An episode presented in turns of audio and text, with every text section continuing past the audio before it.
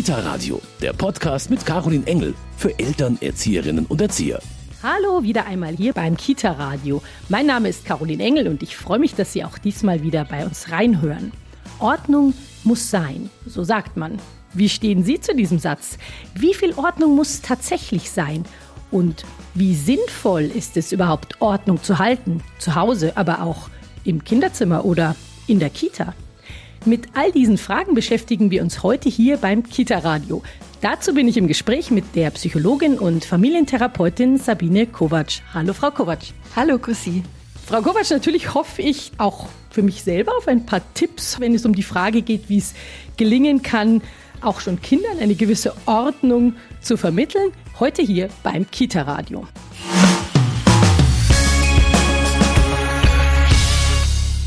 Frau Kovac, jetzt erstmal ganz zu Beginn. Warum muss ich überhaupt Ordnung halten? Das ist eine sehr gute Frage. Also ich würde sagen, Ordnung hat viel mit dem Wohlbefinden zu tun. Und deswegen ist es auch meiner Meinung nach so individuell. Man sagt ja, wenn man innerlich in Unordnung ist, dann braucht man oft äußerlich mehr Ordnung. Also das ist so eine psychologische Theorie. Deswegen ist es auch tagesformabhängig. Das würde bedeuten, an manchen Tagen ist die Ordnung notwendiger als an anderen? Würde ich schon sagen. Also wenn man selber so in sich reinhört, dann ist es wirklich so, dass man manchmal Chaos besser aushalten kann und an manchen Tagen gar nicht. Und ich glaube, dass das was wirklich mit einem sehr individuell selbst zu tun hat.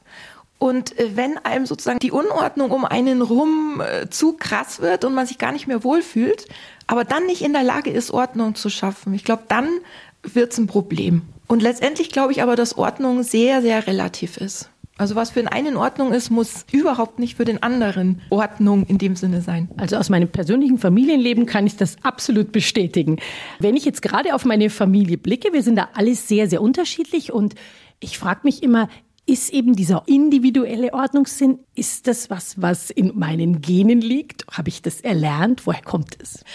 Das glaube ich, kann man gar nicht so wirklich beantworten. Ich finde es nur deswegen interessant, weil ich quasi über die Woche mit sehr vielen Leuten spreche und merke, dass Ordnung in allen Bereichen, gerade weil Sie sagen Familie, so ein Thema ist. Also es ist zum Beispiel das Streitthema in Paartherapien, weil wenn man es jetzt logisch überlegt, es können niemals zwei Personen den gleichen Ordnungsbedarf haben es kann nicht gleich sein, das ist ja unrealistisch. Einer ist immer ein bisschen ordentlicher als der andere. Irgendjemand, den stört es nicht, wenn überall die Sachen rumliegen, die er so erworben hat. Einen anderen regt es auf. Und dann wird über sowas diskutiert. Mir ist es in der Vorbereitung auf die Sendung auch aufgefallen, wie viele Bücher auch darüber geschrieben werden. Auch wie viele Kinderbücher. Mir war das gar nicht so bewusst, dass es doch sich durch unseren Alltag so enorm durchzieht. Tatsächlich. Und was ich ähm, interessant finde, ist, dass so viele Leute eben, und das ist eigentlich so ein bisschen mein Punkt, wahnsinnig Probleme damit haben, Ordnung zu schaffen, weil es für sie so mit so dermaßen negativen Gefühlen quasi besetzt ist. Eben dieses, ich muss aufräumen und schaff's nicht und fühle mich total schlecht. Und da fragt man sich, wer sagt das? Warum muss man aufräumen? Und ich glaube, dass wir oft ähm, so ein bisschen den Bezug verloren haben zu unserem Gefühl. Also wo ist mein Wohlfühlgefühl, dass ich jetzt Ordnung halten muss oder nicht? wenn Sie mal überlegen, zum Beispiel, wenn man in verschiedene Wohnungen kommt, es ist überall anders. Ja, manchmal ist es super ordentlich. Sofort denkt man sich, oh mein Gott, bei mir schaut's nicht so aus. Ja, da geht's los. Dann gibt's manchmal die Variante, man ist im Urlaub, wenn es bestenfalls ein altes Bauernhaus ist. Da plötzlich hat man nicht mehr so das Bedürfnis, bis in jede Ecke zu saugen und ich glaube tatsächlich, dass das eine individuelle Geschichte ist, dass man oft nicht in Kontakt ist mit diesem eigenen Gefühl von, was brauche ich jetzt? Also was wäre jetzt für mich das richtige Maß? Exakt. Und ich glaube, darum geht es vielleicht auch, wenn wir jetzt auf die Kinder kommen. Also welchen Grad von Ordnung brauchen unsere Kinder, brauchen die Kinder beim Aufwachsen, um sich wohlzufühlen? Ja, und da wird's halt manchmal schon kritisch, weil viele von uns eben erlebt haben, dass sie Strafen bekommen haben, wenn man irgendwie nicht aufräumt. Und da ist es natürlich schwer, selber dann so ein positives Vorbild zu sein. Und ich glaube, es fängt damit an, dass man sein schlechtes Gewissen zum Thema, es ist doch meine Aufgabe in der Erziehung, den Kindern beizubringen, aufzuräumen. Dass man das einfach mal streicht, ja. Und darauf vertraut, dass wenn das eben nicht mit solchen Maßnahmen und Konsequenzen und so belegt ist, ähm, dass es dann sicherlich kommt. Ja? Also dass Kinder dann irgendwie auch merken, okay, eigentlich habe ich auch Interesse, dass ich hier schön weiterspielen kann, weil ich kann ja nicht Auto spielen, wenn ich gar nicht weiß, wo die alle sind. Frau Kovac, wir haben gerade vorhin darüber gesprochen, dass es doch in der Beziehung zwischen zwei Erwachsenen ein wichtiges Thema ist, oft ein großes Streitthema. Zwischen Eltern und Kindern sieht es meistens nicht anders aus. Also die Vorstellung, wie Ordnung funktionieren soll oder was ordentlich ist, die, die Vorstellungen gehen da doch sehr auseinander. Warum unterscheiden wir uns so stark von unseren Kindern? Ich glaube als erstes, weil der Begriff Ordnung für ein Kind ja einfach völlig abstrakt ist. Was soll das sein? Zweitens glaube ich, dass Kinder viel mehr in unseren Augen Unordnung aushalten, weil das für die gar kein Problem ist. Je kleiner sie sind, umso weniger unterscheiden sie ja zwischen Spielen, Aufräumen, Essen. Das ist ja alles eins. Das bedeutet, ich verteile irgendwie meine Spielsachen oder laufe irgendwie rum. Das bedeutet für mich jetzt nicht, dass das Unordnung ist. Für Erwachsene ja. Eben, ich gucke drauf und denke mir, jetzt liegt da schon wieder das Lego im ganzen Kinderzimmer verteilt. Da fällt mir an der Stelle übrigens ein, es gibt äh, eine psychologische Theorie Objektpermanenz, dass für Kinder, zum Beispiel für kleine Krabbelkinder wichtig ist, die Dinge, die sie irgendwo hinlegen, dass die dann auch dort sind. Und wir räumen sie immer weg. Nur so viel dazu. Es ist auch für Kinder zum Beispiel wichtig, Sachen irgendwo hinzulegen und zu wissen, die bleiben da. Aber häufig betrachten wir das jetzt schon wieder als falsch. Weil der Ort vielleicht für uns nicht stimmt, weil es vielleicht mitten am Teppichboden ist. Weil es nicht passt. Und das, glaube ich, ist so diese grundsätzliche andere Denkweise. Wir haben so die Idee, spielen im Kinderzimmer, kochen in der Küche und Kinder verteilen das halt. Ja? Also A wollen sie nicht im Kinderzimmer allein spielen, wenn sie klein sind, dann kommen sie in die Küche, dann räumen sie die Tupperschüsseln aus, dann kämpfen wir wieder dagegen an, räumen es ein, die Kinder räumen es aus, weil es für sie ein Spiel ist. Der Begriff Ordnung, der ist in dem Sinne viel zu abstrakt. Der ist im Grunde bei den Kindern zunächst erstmal für sie noch gar nicht da. Das kann ich mir vorstellen. Aber ab welchem Alter fängt denn das bei Kindern an, dass sie vielleicht einen Sinn dafür bekommen? Also ich denke, es ist eher so, dass für Kinder ähm, irgendwann erwacht so ihr Sortierbedürfnis, also dass sie Sachen kategorisieren sowieso.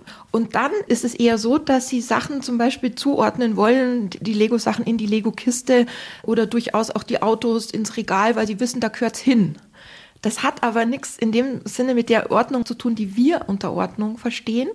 Und deswegen glaube ich, das geht eher um dieses, das dann irgendwie ein bisschen positiver zu formulieren. Also, wenn man Kindern nicht sagt, komm, wir räumen auf oder jetzt müssen wir Ordnung machen, sondern sagen würde, schau mal, jetzt äh, bereiten wir mal alles vor, dass du nachher schön spielen kannst, dann hat das viel mehr Sinn. Und da bin ich jetzt zum Beispiel ganz klar bei, bei Emmy Pickler, diese ungarische Kinderärztin, die ja jetzt so also mit ihrer Pädagogik eine große Renaissance gerade in den Krippen erlebt die sagt, dass die Aufgabe der Erzieher letztendlich die ist, nebenbei ein bisschen Ordnung zu schaffen, damit die Kinder eine vorbereitete Umgebung haben, also mehr Spaß am Spielen und nicht von den Kindern zu erwarten, dass die jetzt aufräumen, weil die machen ihr eigenes Spiel kaputt. Und ich glaube, dass der Anreiz, dann mit den Sachen zu spielen, der ist dann irgendwann natürlich nicht mehr vorhanden, wenn ein riesen, riesen Chaos ist und alles auf einem großen Haufen liegt.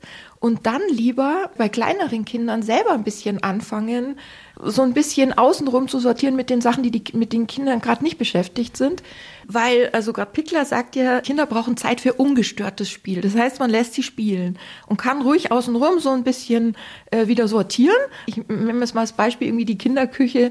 Ja, dann stellt man einfach die ganzen Utensilien da wieder hin, dass wenn man da vorbeikommt, dann einfach dort weiterspielt. Aber wir haben oft so die Idee, oh, wir müssen den Kindern doch jetzt beibringen, was muss wo sein, ja, und das müssen sie doch jetzt wieder aufräumen. Und der, der damit gespielt hat, räumt das auf. Das ist auch irgendwie so absurd. Also das sind eigentlich so viele Dinge, die gerade kleine Kinder, ich sage jetzt auf jeden Fall mal im U3-Bereich gar nicht verstehen können. A, was ist Ordnung? B, wer hat mit was gespielt? Und C, wer soll dann was aufräumen? Und ich erlebe das eben oft, äh, wenn ich in Kitas bin, dass ich mir denke, mein Gott, warum kämpft man sich damit so ab? Warum? Und wenn wir dann im Team zum Beispiel darüber diskutieren, wieso, dann ist es so, dass viele Leute vehement darauf bestehen, dass es zur Erziehung gehört, dass man Kindern Ordnung beibringt. So, darüber können wir jetzt diskutieren. Also ich persönlich glaube, es geht eigentlich um dieses positive Sehen, um die Lust zu haben, sozusagen alles wieder so vorzubereiten, dass wieder Spaß macht, weiterzuarbeiten. Ganz witzig, ich mache ähm, so Kurse mit jungen Erzieherinnen. Da haben wir auch über dieses Thema diskutiert. Und natürlich haben die meisten irgendwie gesagt, dass sie das irgendwie gehasst haben, immer drauf, also aufgefordert zu werden, aufzuräumen. Und eine junge Erzieherin hat gesagt, sie räumt super gerne auf, weil sie erinnert sich jetzt daran, jetzt kommt ein Tipp, Ihre Mutter hat immer, wenn sie geputzt hat, in der ganzen Bude die Musik total laut aufgedreht ist dann singend und tanzend, hat sie gemeint, durch die Wohnung gelaufen und hat geputzt. Und als Kinder haben sie den Tag gefeiert, wenn Putzen war. Sie sind dann alle mit ihr durch die Wohnung gewirbelt und haben sozusagen mitgesungen. Und sie hat gemeint, sie fand es, wenn sie es jetzt im Nachhinein überlegt, so schön, weil das eigentlich fast äh, was besonders Tolles für sie war. Und sie putzt gerne heute. Beim Kita-Radio sprechen wir heute über Ordnung oder wie man Ordnung halten kann, wie Kinder auch Ordnung halten lernen können. Ich bin dazu im Gespräch mit Sabine Kovac. Sie ist Familientherapeutin. Frau Kovac, wir haben jetzt gerade schon darüber gesprochen. Der beste Weg ist, wenn man schon sehr früh positive Erfahrungen mit dem Aufräumen hat. Gibt es so ein paar Sachen, wie das vielleicht Eltern gelingen kann zu Hause, das möglichst früh den Kindern als etwas nicht Schreckliches zu vermitteln.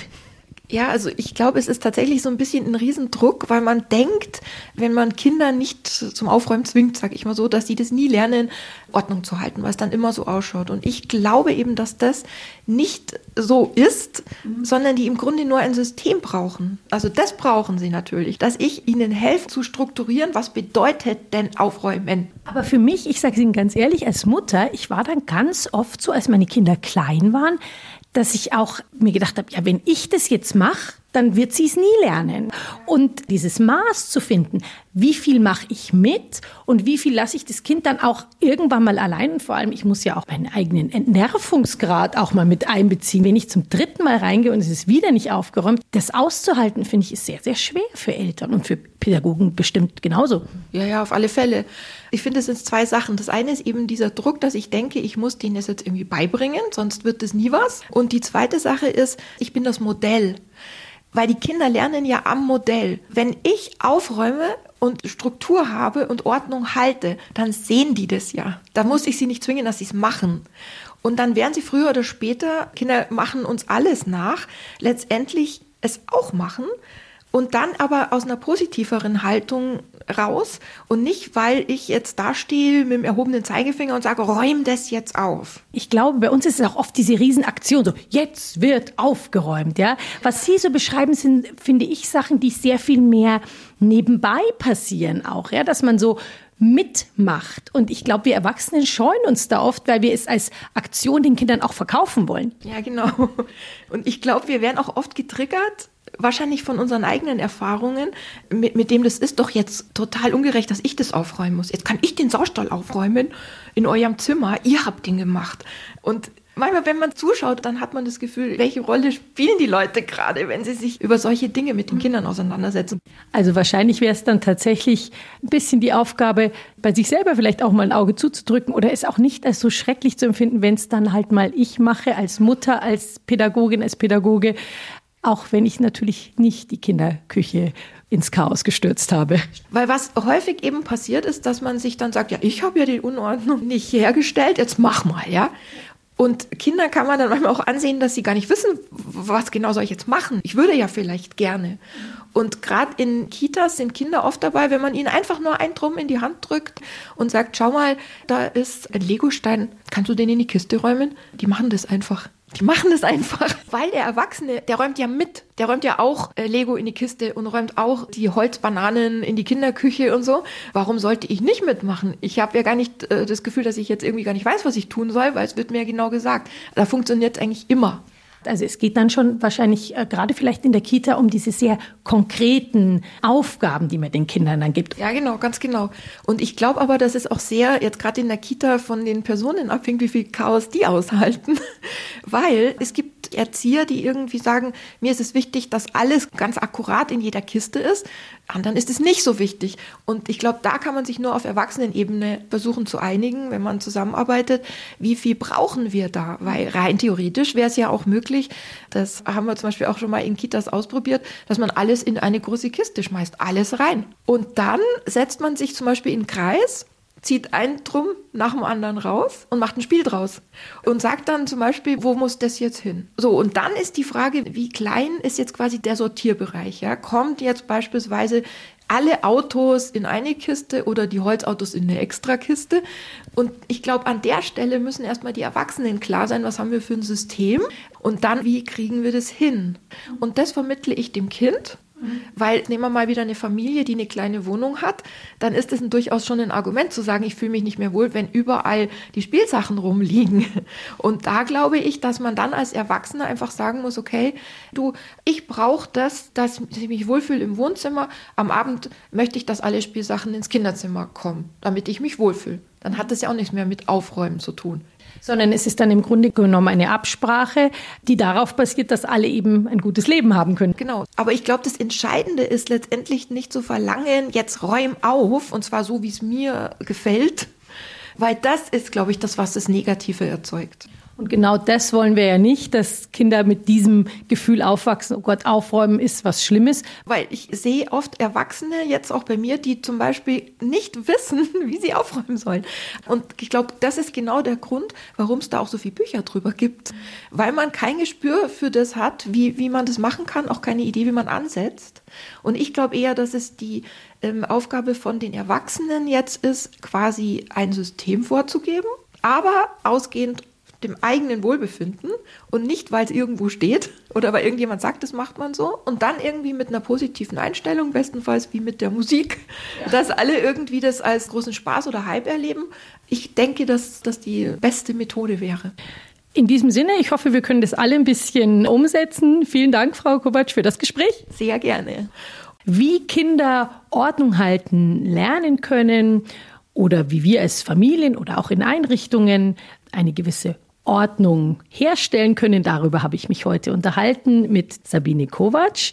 Wie immer gibt es natürlich am Ende unserer Sendung noch unseren Medientipp und wie wir schon gesagt haben, es wird sehr viel über Ordnung geschrieben. Es gibt sehr viele, auch sehr schöne Kinderbücher darüber, wie Ordnung gelingen kann. Und einen Tipp dazu bekommen Sie natürlich heute von uns. Kita Radio, Medientipp.